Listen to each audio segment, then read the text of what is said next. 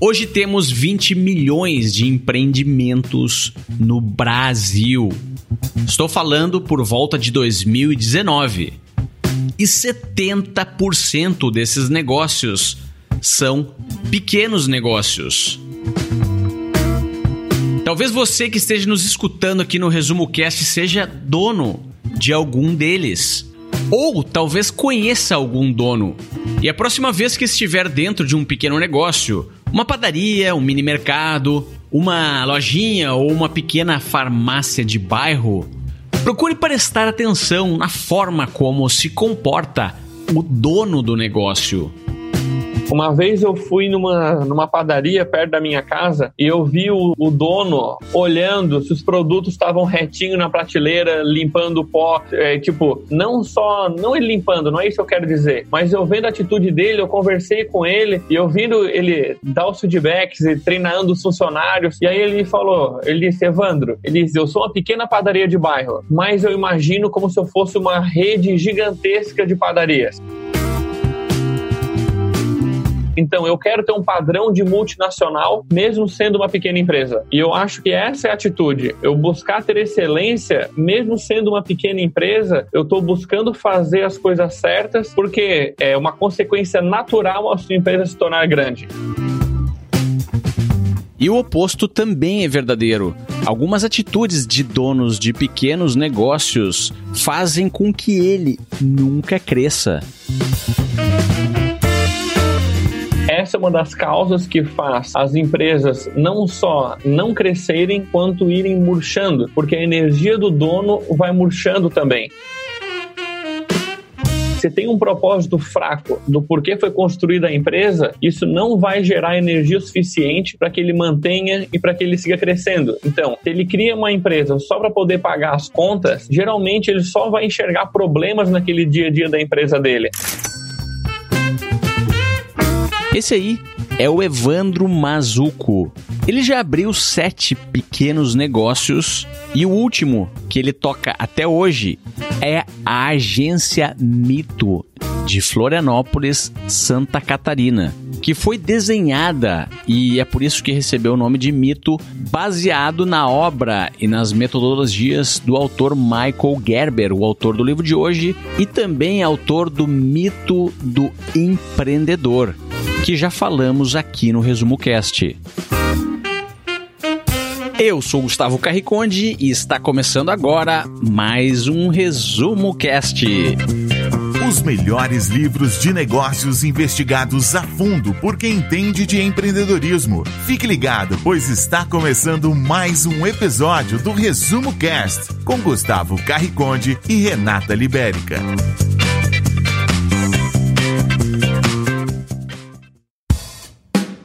Livro A Pequena Empresa Mais Bem-Sucedida do Mundo foi escrito em 2010 e publicado pela primeira vez no Brasil em 2014. O autor é Michael Geber, uma verdadeira lenda do empreendedorismo. Com mais de 40 anos de experiência em consultoria e autor de 13 livros de negócios, entre eles o best-seller O Mito do Empreendedor, que já abordamos aqui no Resumo Cast, Geber é considerado o maior especialista de pequenos negócios do planeta. Seu trabalho já impactou mais de 65 mil empresas em mais de 145 países. Para você ter ideia, seus livros são utilizados como referência em 118 universidades no mundo todo. O objetivo do livro A Pequena Empresa Mais Bem-Sucedida do Mundo é apresentar 10 princípios essenciais para a criação e o crescimento exponencial de um pequeno negócio.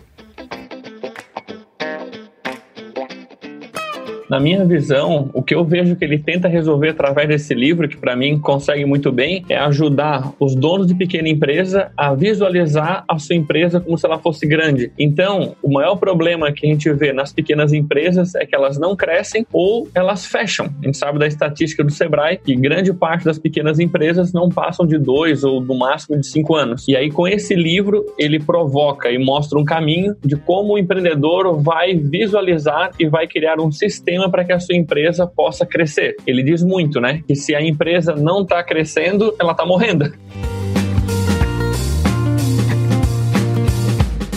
O Michael Gerber, ele é um grande especialista em pequenas empresas.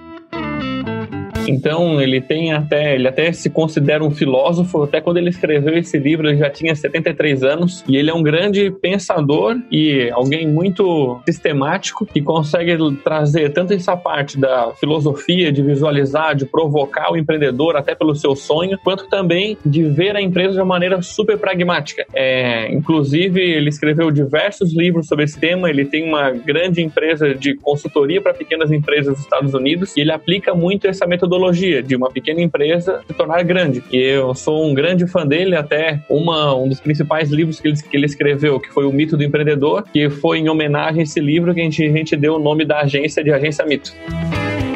Mas será mesmo que uma empresa pode ser enxergada de maneira pragmática, de maneira sistêmica?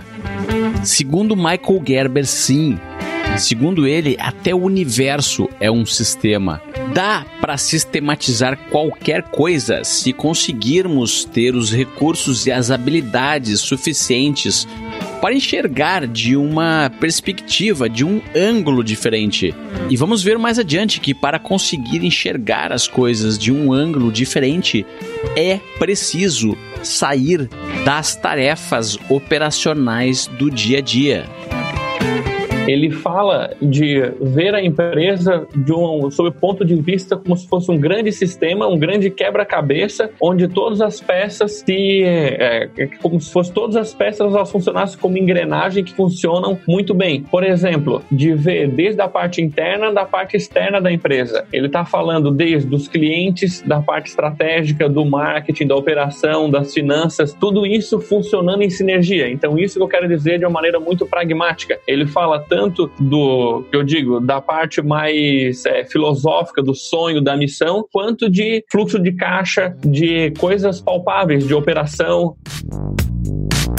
Então, quando nós montamos a agência Mito, foi em dezembro de 2015. Então, nós começamos com uma visão de prestar serviço e quando a gente viu, estava entrando nesse bolo de começar a trabalhar por trabalhar, a gente parou assim, opa, é, lembro dos princípios do livro, nós criamos um planejamento estratégico para 2020, ou seja, era para cinco anos, né? 2016 inteiro, 17, 18, 19 e 20. Então, naquela época, a agência tinha eu, meu sócio e dois funcionários e a gente trabalhava na sala da casa casa da minha mãe. Então, nós visualizamos a empresa com 300 clientes fixos. Na época, a gente tinha acho que 10 clientes. Parecia um sonho impossível. A gente falou para os dois funcionários e parecia algo completamente utópico. Então, a gente visualizou como seria a estrutura da empresa para atender 300 clientes. Como seria a nossa vida com 300 clientes, entendeu? E aí a gente fez uma analogia ao filme dos 300 e aí toda a cultura da empresa foi até baseada nisso, inclusive os princípios e valores. Nós vinculamos manipulamos as cenas, as estratégias do filme. Então, é, isso norteou todas as nossas ações. Então, a partir daí, por exemplo, quando nós vimos como seria, é, visualizamos como seria a obra pronta, como seria a Mito com 300 clientes, nós criamos um organograma para atender essa necessidade. O que, que a gente teria que estar tá fazendo no dia a dia para chegar naquilo, o que, que eu e meu sócio estaríamos fazendo no dia que chegasse naquele, naquele ponto. E foi muito curioso, porque é, quando nós fizemos o organograma, ele deu lá 20, 30 caixinhas, né, dividido em várias áreas. E aí a gente dividiu metade do organograma para a esquerda era eu que executava e da metade para a direita era ele que executava aquelas caixinhas. Mas assim foi crescendo. Então, obviamente que no decorrer do caminho, várias coisas que nós planejamos, a gente revisava esse planejamento a cada seis meses e mais profundamente uma vez por ano. Então, que a gente descobriu algumas coisas. Então, quando nós criamos, a gente, por exemplo, é, calculou errado a taxa de saída de clientes. A gente não imaginava vários cenários que a gente ainda não conhecia que iria acontecer. Mas com isso a gente foi aprendendo e ajustando. Então, todos os anos, por exemplo, a gente pega essa visão macro, vê quanto, como que vai ser isso no fim do ano, cria planilhona lá no Excel e vai vendo quantas pessoas eu vou precisar em cada área para poder chegar lá, quanto de investimento eu vou ter que fazer, qual vai ser a margem. Então, é, na prática, o que eu vejo é bastante isso. Você começa tendo qual que é o sonho, como você imagina a sua empresa, talvez, por exemplo, não precisa imaginar 10 mil lojas, você falou de sapato, mas se ele imaginar qual que é o sonho dele de crescimento, ah, vão ser 10 lojas, qual que é a estrutura que eu vou ter que ter para ter 10 lojas? O que, que eu preciso fazer para chegar nisso? Porque geralmente, o, quem está ouvindo talvez vai dar um, um, um crack na cabeça e pensar, nossa, se eu tiver 10 lojas, quer dizer que eu vou ter que trabalhar 10 vezes mais, certo? Então, é aí que ele diz, no, em outros princípios também, que é a transformação do velho pensamento para um novo. O livro A Pequena Empresa Mais Bem Sucedida do Mundo está dividido em 10 capítulos. Cada capítulo é um princípio diferente, onde o autor faz algumas provocações e explica o significado daquele princípio. Não vamos resumir todos os princípios do livro, mas vamos ver hoje os mais importantes.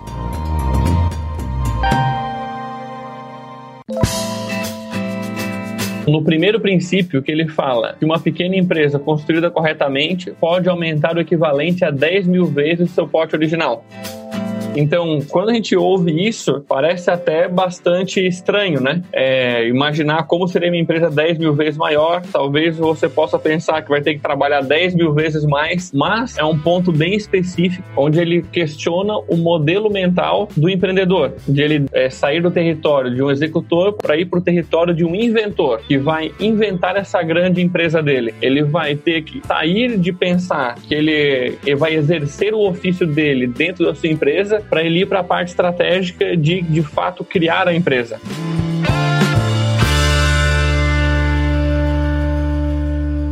segundo princípio de uma pequena empresa, ela é tão eficaz quanto a ideia sobre a qual ela é construída.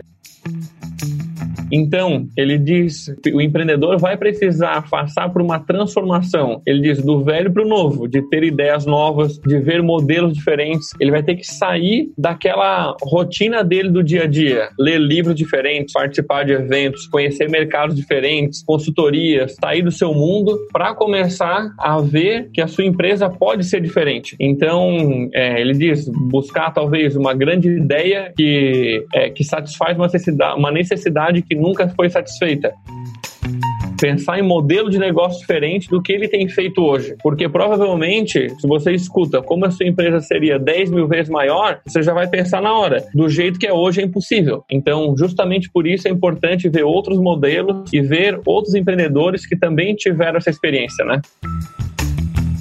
Mas como fazer para sair da sua realidade, para frequentar outras realidades, para conhecer outros modelos, ter ideias novas, abrir a sua mente? Eu diria assim, para procurar tanto eventos de marketing, tem desde aqui em Florianópolis, tem o RD Summit, que acontece uma vez por ano, que tem 8, 10 mil empreendedores na área de marketing, tem eventos de diversos setores, até a própria associação comercial, industrial que tem na sua cidade, é, entidades de classe, conhecer, conviver com outros empreendedores. Eu sou muito adepto disso, é, de participar de entidades de classe para que você conviva com outros empresários. Geralmente o empreendedor empreendedor acaba sofrendo da solidão do poder, né? Onde talvez convive ele, o seu sócio, ele, os funcionários, e ele debate pouco com outros empreendedores. Então, ter convívio com relação a isso, com outros empre empresários, de como eles resolvem o problema, de ver empresários que cresceram, de como eles fizeram, isso expande a sua mente, você começa a ver o mundo de uma maneira diferente, né? recomendo bastante fazer esse tipo de coisa. Comprar livros, vá na livraria, assim, é, eu vejo que o, é, bom, o público aqui que nos escuta provavelmente já é um, um público que busca bastante informação, né? Então já estão de parabéns já por esse ponto. O terceiro princípio diz que uma empresa é um sistema em que todas as partes contribuem para o sucesso ou para o fracasso do conjunto. O autor ensina que todas as partes desse sistema devem ser identificadas, desmontadas e depois remontadas, de maneira a funcionar coletivamente ou colaborativamente para atingir um resultado melhor do que aquele produzido anteriormente.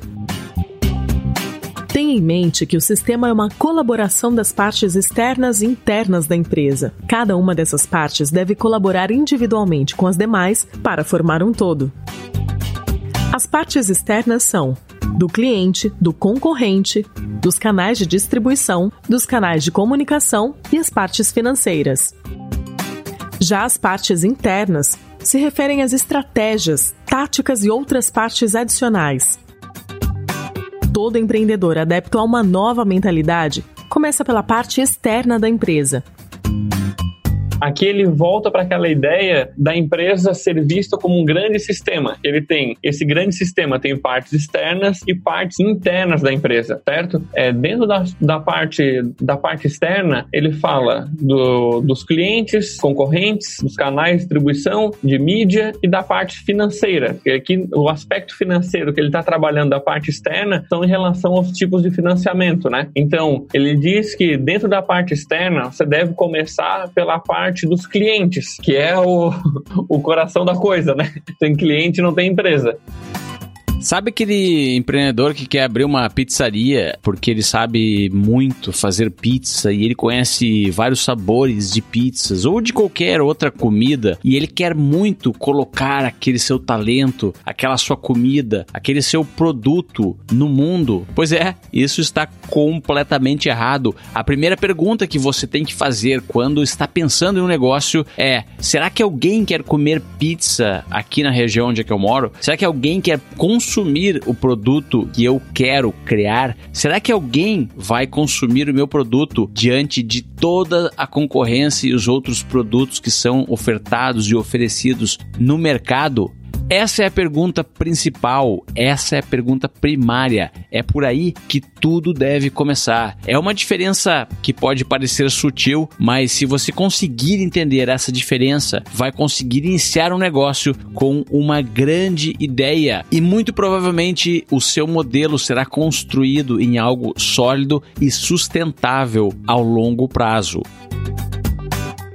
Inclusive, dentro até aqui da, da agência Mito, uma das primeiras partes que a gente faz com qualquer cliente é o entender o cliente dele. A gente chama isso de raio-x do propósito de compra. Não importa o mercado que você esteja, você tem que conhecer profundamente o seu cliente. Não só sobre os aspectos demográficos, como, por exemplo, sexo, é, região, é, parte geográfica e tal, o local onde ele está, mas principalmente os aspectos psicológicos dele. Eu diria que são as dores, os medos, os sonhos, os desejos, as crenças crenças limitantes, as objeções sobre o seu público. Inclusive, falando sobre isso, teve um cliente nosso que é médico, que ele disse que ele sempre falava muito, ele disse que a comunicação dele era super técnica. Então, ele acabava comunicando mais para outros médicos do que para o cliente dele. É o Dr. Milton Malheiros, ele disse que uma grande mudança para o negócio dele foi ele sair de trás da mesa dele e ver sobre a perspectiva de ir para o outro lado do balcão, né? Ver sobre os olhos do cliente. Então, essa é uma das partes fundamentais e principais da parte externa desse grande sistema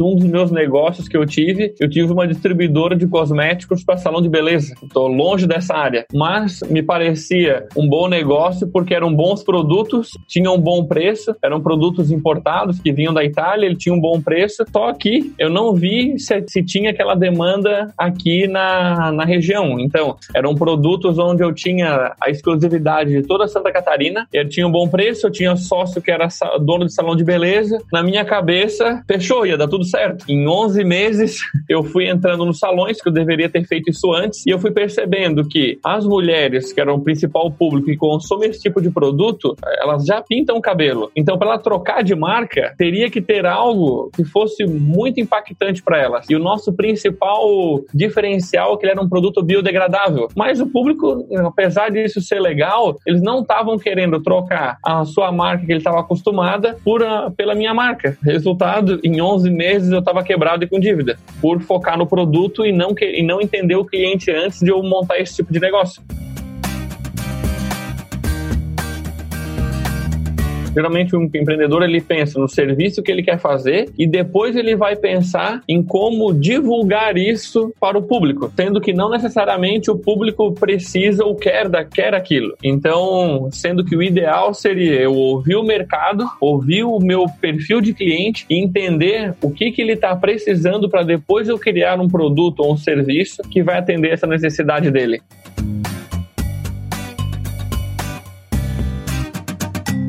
Você está escutando o melhor podcast de resumo de livros do Brasil. Agora vamos ver o que, que o Michael Gerber fala sobre as partes internas das empresas, as táticas, as estratégias e onde todo o valor é criado ele fala da parte interna, né? Que aí está dividido em três partes, que é a parte estratégica, a parte tática e a parte operacional. Dentro da parte estratégica, ele está falando que tem estratégia, marketing, operações e finanças. O que seria a parte, a parte de estratégia? Que, aí, a, que são a ideia do sonho do negócio, a visão, missão, diferencial competitivo, perfil de cliente, margem de lucro. Quando a gente está falando da parte de marketing, estou falando sobre o aspecto estratégico, né? Eu pensando no organograma, ele vai ter lá em cima uma a faixa de cima, que é a parte estratégica, a faixa do meio, que vai ser a parte tática, que são as pessoas que estão dando esse apoio mais no dia a dia, e a parte operacional, que são as pessoas que estão executando, né? Então tem é, essa parte de estratégia, a parte de marketing, a de operações e a parte de finanças. Por que, que eu estou dizendo isso tudo? Porque desde quando nós começamos também aqui na Agência Mito, tendo poucas pessoas, é, eu como empreendedor preciso ter noção de quando eu estou executando uma parte operacional, uma parte tática, uma parte estratégica estratégica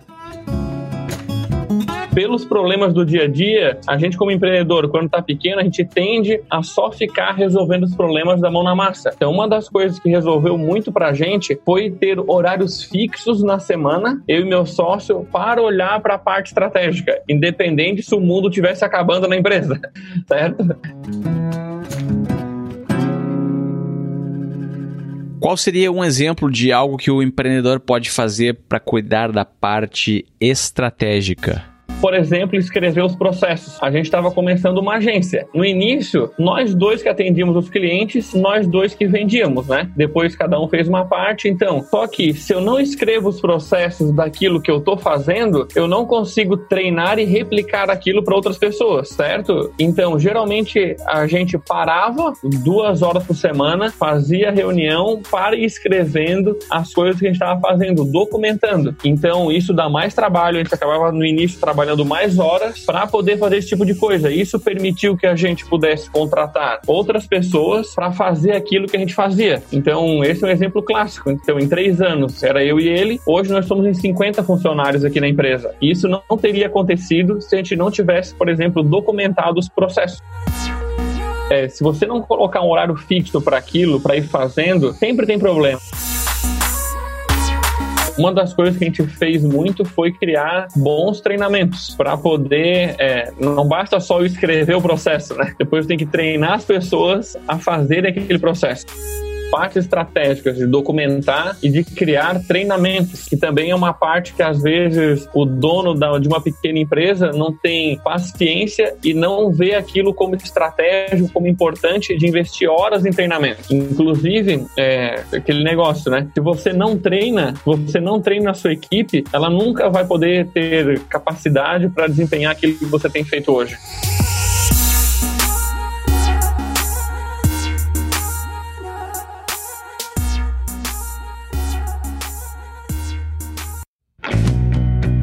Sabia que o Resumo Cast começou em 2016? Até hoje foram quase quatro anos de programa. Já lançamos 186 episódios semanais e gratuitos como esse.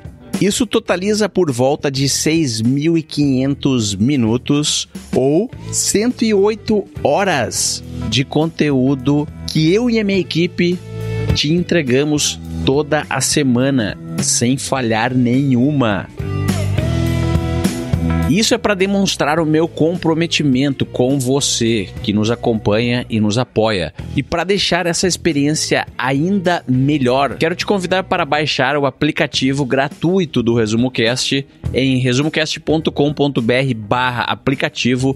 Lá você tem a melhor experiência com os nossos conteúdos. Pode pedir os próximos livros que serão resumidos aqui por mim e pela minha equipe. Pode baixar os episódios para escutar sem conexão com a internet e fazer buscas por autores, livros e temos também o nosso ranking de top livros exclusivamente dentro do aplicativo que está disponível para Android e para iOS. Então visite resumocast.com.br barra aplicativo ou abra a loja de aplicativos no seu smartphone e procure por Resumo Cast. Agora voltamos para o livro A Pequena Empresa Mais Bem Sucedida do Mundo. O quarto princípio diz que uma pequena empresa deve se manter sustentável sob todas as condições econômicas e em todos os mercados, produzindo resultados significativos e altamente diferenciados para todos os seus clientes. Para que isso aconteça, o autor menciona sete regras fundamentais para a seleção, o projeto, a construção e o desenvolvimento da sua empresa. Regra número 1: um, escolha o mais comum. Crie e venda aqueles produtos e serviços que jamais sairão de moda, como alimentação, higiene pessoal, confecções, comunicações, transporte, conforto, entre outros. Procure uma maneira melhor de fazer o básico. Lembre-se que a inovação do comum cria o extraordinário. Regra número 2: procure melhorar sempre. Empresas morrem principalmente porque escolhem permanecer estáticas, fazendo mais do mesmo. A pequena empresa mais bem-sucedida do mundo aperfeiçoa constantemente não apenas o que faz, mas também a maneira como faz. Regra número 3: ouça o cliente. Todos dizem isso, mas são poucos aqueles que realmente fazem isso. Você precisa compreender a sensação de ser o seu cliente. Saiba quem ele é, o que faz o que prefere fazer, preste total atenção nele. Regra número 4: responda ao que você vê, ouve e sente. Apenas ouvir o seu cliente é perda de tempo e dinheiro se você não transformar as suas respostas a ele nos componentes básicos da sua empresa. Deve haver um sistema. Os seus funcionários devem compreender, viver e transmitir esse sistema uns aos outros a todos os parceiros, fornecedores e investidores. Regra número 6. Escreva uma história bem elaborada. É preciso ter uma história na qual toda a sua equipe acredite. Que todos contem, sintam, falem, expliquem e explorem. A sua empresa não é produto da história. A sua história que é o produto da empresa. Se você gosta de assistir vídeos gratuitos sobre livros para empreendedores, sabia que já estão disponíveis no canal do YouTube do Resumo Cast os resumos dos livros em vídeo dos últimos episódios da temporada 3 Basta abrir o seu aplicativo do YouTube ou o site do YouTube no seu computador e procurar pelo nosso canal digitando Resumo Cast. Te vejo por lá primeiro empresa, depois a história. Regra número 7. Viva a sua história. A história que você contou não vai dar em nada se não for vivida em sua plenitude. Essa história deve ser vivida em você, pela sua equipe e por todos da empresa. Não pense que o seu negócio ou seu empreendimento pode sobreviver se as pessoas que nele estão trabalhando, que nele estão envolvidas, inclusive você, não estão pensando em crescer. Segundo o autor Michael Gerber, as plantas, quando param de crescer, morrem. E isso acontece também com seres humanos. E crescer para os seres humanos é aprender, é se desenvolver. E esse crescimento pessoal reflete diretamente nos negócios. Então, agora também tem o princípio número 5, né? Que, uma, que ele diz que uma pequena empresa é uma escola em que seus funcionários são alunos com a intenção, a vontade e a determinação de crescer. Então, aqui ele está falando sobre tanto o ímpeto da equipe, se você tem uma empresa que está querendo crescer, você precisa de pessoas que vão trabalhar junto com você que também tem essa grande vontade de crescer. É, se eu puder dar o exemplo que a gente fez aqui na empresa, um dos nossos valores, que é o valor número 2, a gente chama ele de crescer ou morrer. O que, que quer dizer isso? Que ou as pessoas estão crescendo, ou seja, buscando se desenvolver, ou no dia que ela começa a querer é, estagnar, naquele dia ela começa a morrer internamente. Na prática, nós criamos uma, a gente chama de universidade mitológica, que foram treinamentos gravados em videoaula por função, as funções principais, né? Então isso permitiu que hoje em dia, quando entra uma pessoa nova aqui na equipe, ela passa um mês em treinamento. Então tem tudo desenhado as coisas coisas que ela precisa aprender durante aquele período. Isso foi fundamental. É, obviamente que no início não era assim, né? No início o treinamento tinha um dia, depois ele passou a ter três dias, depois ele passou a ter uma semana, até que hoje ele tem em média um mês, dependendo da função. É, a gente também trabalha com, com palestras internas, a gente sempre fez isso. Por exemplo, na sexta-feira, da umas duas, a gente para e aí alguma pessoa da equipe, no início era eu e meu sócio, mas depois a gente começou a incentivar que os outros também trouxessem temas relacionados ao trabalho, né? Que fossem, que eles fossem montar uma palestra para toda a equipe. Então, isso, isso força a pessoa a estudar, a montar um material incentiva também a, ao compartilhamento de informações point. A gente também foi montando uma pequena biblioteca aqui dentro da empresa.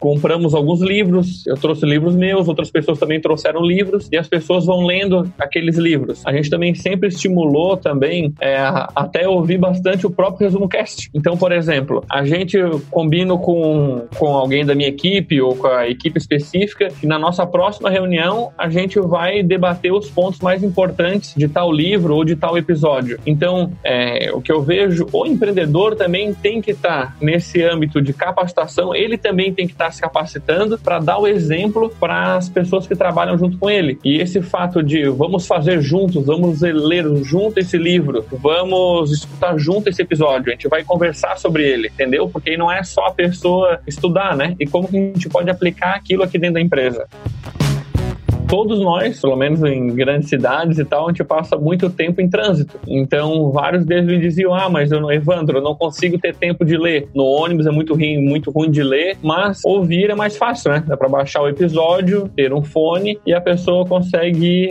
ir ouvindo e prestando atenção no episódio, de consumir esse conteúdo e se capacitando. Isso funciona muito bem. Uma outra coisa que nós fizemos também, é, a gente chegou num ponto que a gente começou a formar líderes. Aqui na empresa, a gente sempre teve uma característica de ter muitos estagiários. E 80% dos nossos líderes hoje começaram como estagiários aqui na empresa. Foram contratados e tornaram líderes. Então, é, praticamente todos eles, praticamente não, 100% deles, eu posso dizer, nunca tiveram uma experiência de serem líderes antes. Então, é, nós criamos um programa de capacitação e liderança. Então, hoje, toda sexta-feira, das 3 às 5, eu e meu sócio, nós paramos com todos esses líderes, a gente traz um conhecimento e compartilha, dá uma pequena aula e a gente debate entre nós ferramentas de liderança para esses líderes poderem estar tá crescendo, né? Então, é, como é que eu posso explicar? Esse é um desafio muito grande quando você começa a crescer e ter líderes que ele não teve a experiência de ter sido um líder antes e se você bota ele lá e não dá as ferramentas e não dá esse apoio, geralmente ele vai tender a fazer mais do mesmo, né? A ser um, um, um técnico super atarefado e não começar a exercer a função de líder propriamente dita.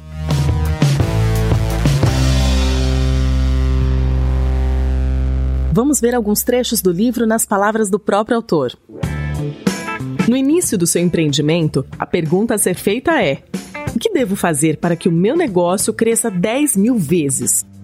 Agora, pense novamente. Nunca deixe que esse pensamento saia da sua mente, porque é na magia das 10 mil vezes que está o segredo do crescimento. Se a ideia que você tem em mente para a sua empresa girar em torno apenas do trabalho pela sobrevivência, ela acabará se limitando a trabalhar apenas para sobreviver, sem jamais criar realmente o tipo de vida que você julga merecer. A sua empresa vai acabar velha, cansada e esgotada.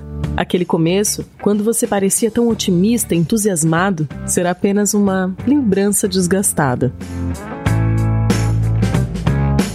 As novas ideias são provocantes porque desafiam a sua velha mente a sair de cena e abrir espaço para a sua nova mente. Mas uma mente velha não morre com facilidade. É necessário que você passe por uma transformação do velho para o novo. E, neste caso, o novo não pode ser simplesmente o velho de roupa nova. Nenhum de nós é completo do jeito que é. Devemos nos elevar acima do que a nossa consciência comum nos inspira a fazer. Devemos buscar o impossível em tudo o que fazemos.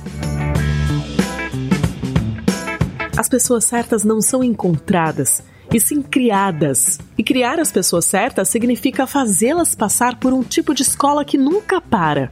São poucos aqueles que topam o jogo de treinar um funcionário. O que os seus colaboradores precisam aprender para se prepararem continuamente? O objetivo maior do novo empreendedor não significa estimular uma compra mas oferecer um resultado que sirva genuinamente a um ser humano no processo de sair de onde ele está para onde ele poderia estar. A partir do momento em que o cliente vê, compreende valoriza a autenticidade do resultado como algo essencial para a sua vida, a venda já se concretizou. Para conceber a pequena empresa mais bem-sucedida do mundo, você precisa ser movido por uma causa maior do que aquela que existe dentro de você. Não basta apenas estar entusiasmado com a empresa ou querer ganhar muito dinheiro. Dinheiro não gera dinheiro. O dinheiro é apenas o combustível de uma empresa. O combustível que gera a energia da imaginação, do crescimento, do desenvolvimento. A sua empresa cria a sua economia, não o contrário. Para se tornar a empresa mais bem-sucedida do mundo, a sua empresa deve falar uma linguagem própria que a diferencie de todas as outras empresas. Uma linguagem que a identifique como uma forma original de vida. Agora, eu perguntei para o Evandro o que fazer naquele caso em que o empreendedor está no meio de um caos. As coisas não estão indo tão bem quanto se imaginava lá no começo, lá no momento em que o negócio foi aberto, por qualquer motivo falta de cliente, muita concorrência, muitos impostos, muitas dívidas, problemas com funcionários, fornecedores, enfim, toda essa confusão que parece que puxa o empreendedor como se fosse uma areia movediça dificulta que seja dado o primeiro passo ou seja feita alguma coisa para sair dessa situação. Sim, se ele está no meio do caos, a minha é, sugestão para quem está nesse meio do caos no primeiro momento, ele tem que fazer caixa. Então, ele vai precisar vender mais. Uma, uma das coisas para isso, ele vai precisar começar a focar muito em vendas, que é a minha sugestão. Porque, como é que eu posso dizer? A porta de entrada da empresa. E geralmente o dono de pequena empresa, ele está focado boa parte, muito da parte dele mais na entrega. Ele acha que o problema que ele não cresce é por causa da entrega. E geralmente é por causa de marketing e vendas. É, é, porque com o dinheiro no bolso, ele vai ter, ter é, poder contratar outras pessoas, contratar consultoria, vai se dar o luxo de, às vezes, parar um pouco para poder focar em outras coisas. Então, assim, se quem está nos ouvindo está no meio do caos, você deve olhar, ter um olhar muito forte para o marketing e para a parte de vendas. Antes do marketing, vendas, gerar caixa, gerar dinheiro, trazer cliente. É, com isso, você começa a organizar a casa, né?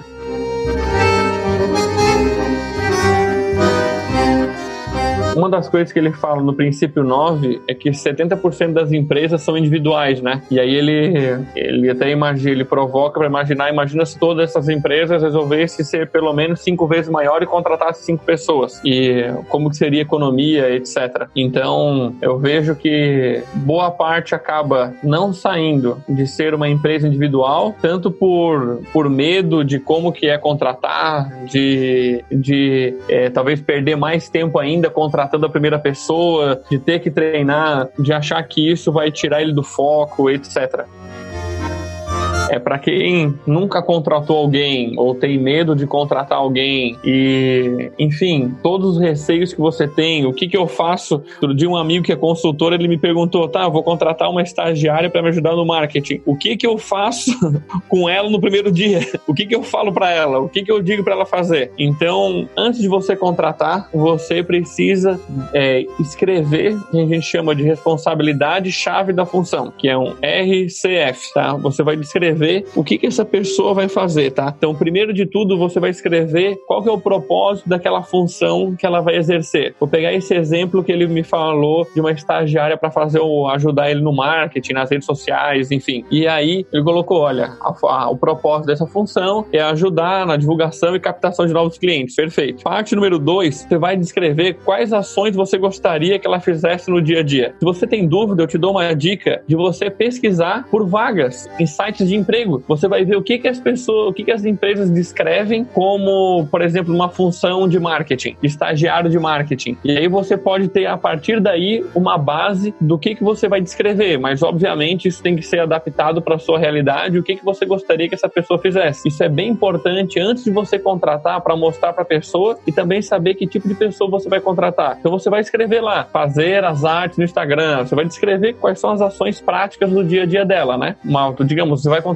uma secretária, você vai descrever lá, é, atender telefone, fazer tal coisa, montar minha agenda, recepcionar os clientes, vai descrever quais são as ações. Depois disso, você na terceira parte desse documento, você vai é, colocar quais são as competências técnicas essenciais que ela precisa para exercer aquela função. Por que, que eu digo essencial? Porque obviamente a gente quer que a pessoa é, tudo quanto mais coisa ela souber melhor. Mas o que, que é o mínimo, o básico, assim, duas ou três coisas que sem isso é impossível ela exercer essa função, tá? E aí a, a, a quarta coisa são os aspectos, as competências comportamentais. De novo, a mesma coisa, a gente gostaria de 10 itens que fosse comprometido, tivesse iniciativa, bom trabalho em equipe, determinação, foco, agilidade, a gente gostaria de tudo, né?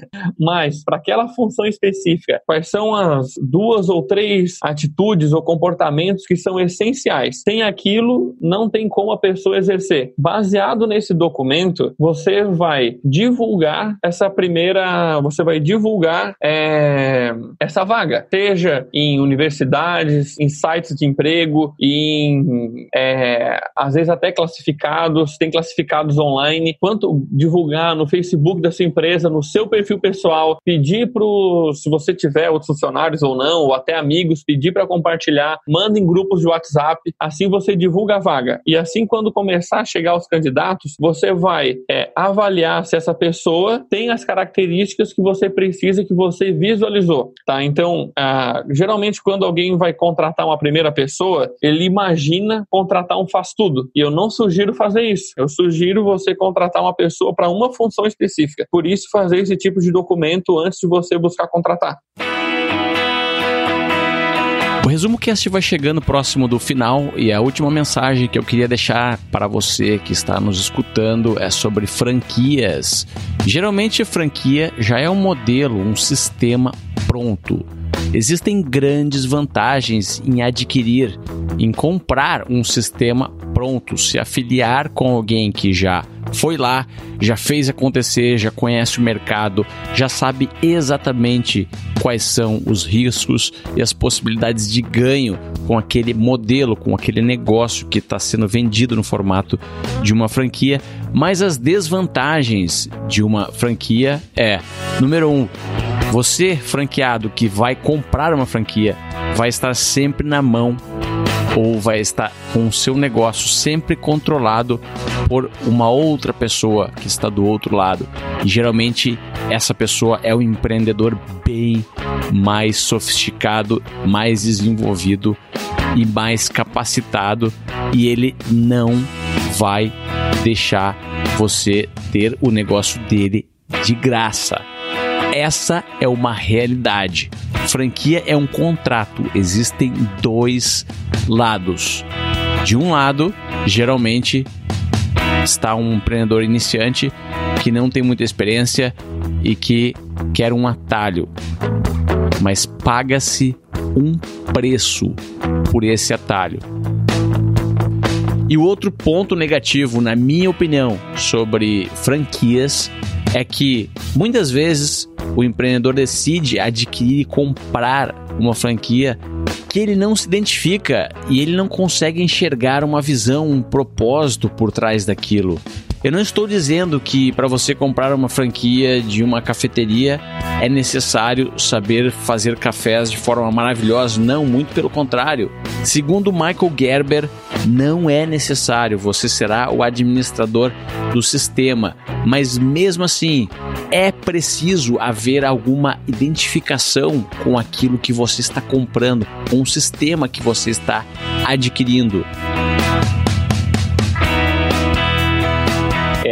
Essa, essa é uma das causas que faz as empresas não só não crescerem, quanto irem murchando, porque a energia do dono vai murchando também. Porque ele diz: se tem um propósito fraco do porquê foi construída a empresa, isso não vai gerar energia suficiente para que ele mantenha e para que ele siga crescendo. Então, se ele cria uma empresa só para poder pagar as contas, geralmente ele só vai enxergar problemas naquele dia a dia da empresa dele. E aquilo vai drenando a energia dele de uma maneira que chega uma hora que a única coisa que ele quer é se ver livre daquilo. E por um outro lado, se o dono da pequena empresa ele tem um propósito forte, e aí ele cita vários exemplos de Microsoft, Apple e várias outras empresas que acabaram se tornando um reflexo do dono, ele diz, é, como é que eu posso dizer, o trabalho para ele construir uma pequena empresa e uma grande empresa, às vezes no dia a dia, no volume de trabalho vai ser muito parecido, desde que ele tenha a visão correta. Então ele diz, se você pensa em montar uma empresa só para pagar as contas, você tende a criar um próprio emprego e não ser um inventor da sua empresa, que é o que ele diz. Inclusive ele fala no princípio 1, uma pequena empresa construída corretamente pode aumentar o equivalente a 10 mil vezes o seu porte original. É claro, uma visão bastante ampla, né? Mas é algo onde a gente é, consegue ver algo maior do que o ofício do próprio empreendedor, né?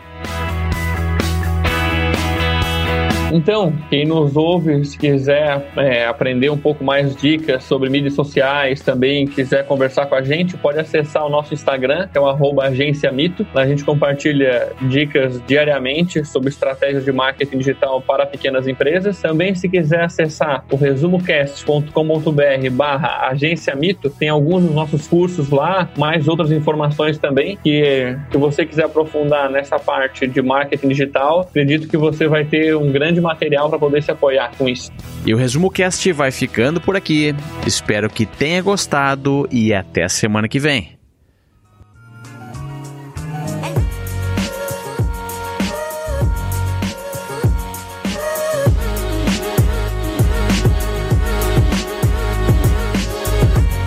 Toda semana um novo episódio, gratuito e feito por quem entende de resumo de livros de negócios.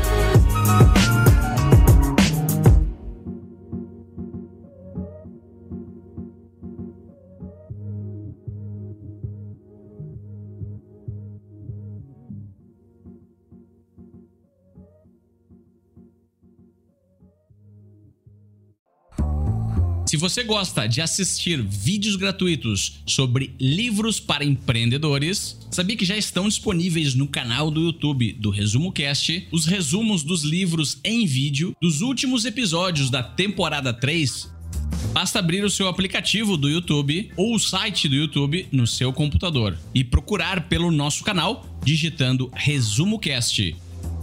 Te vejo por lá.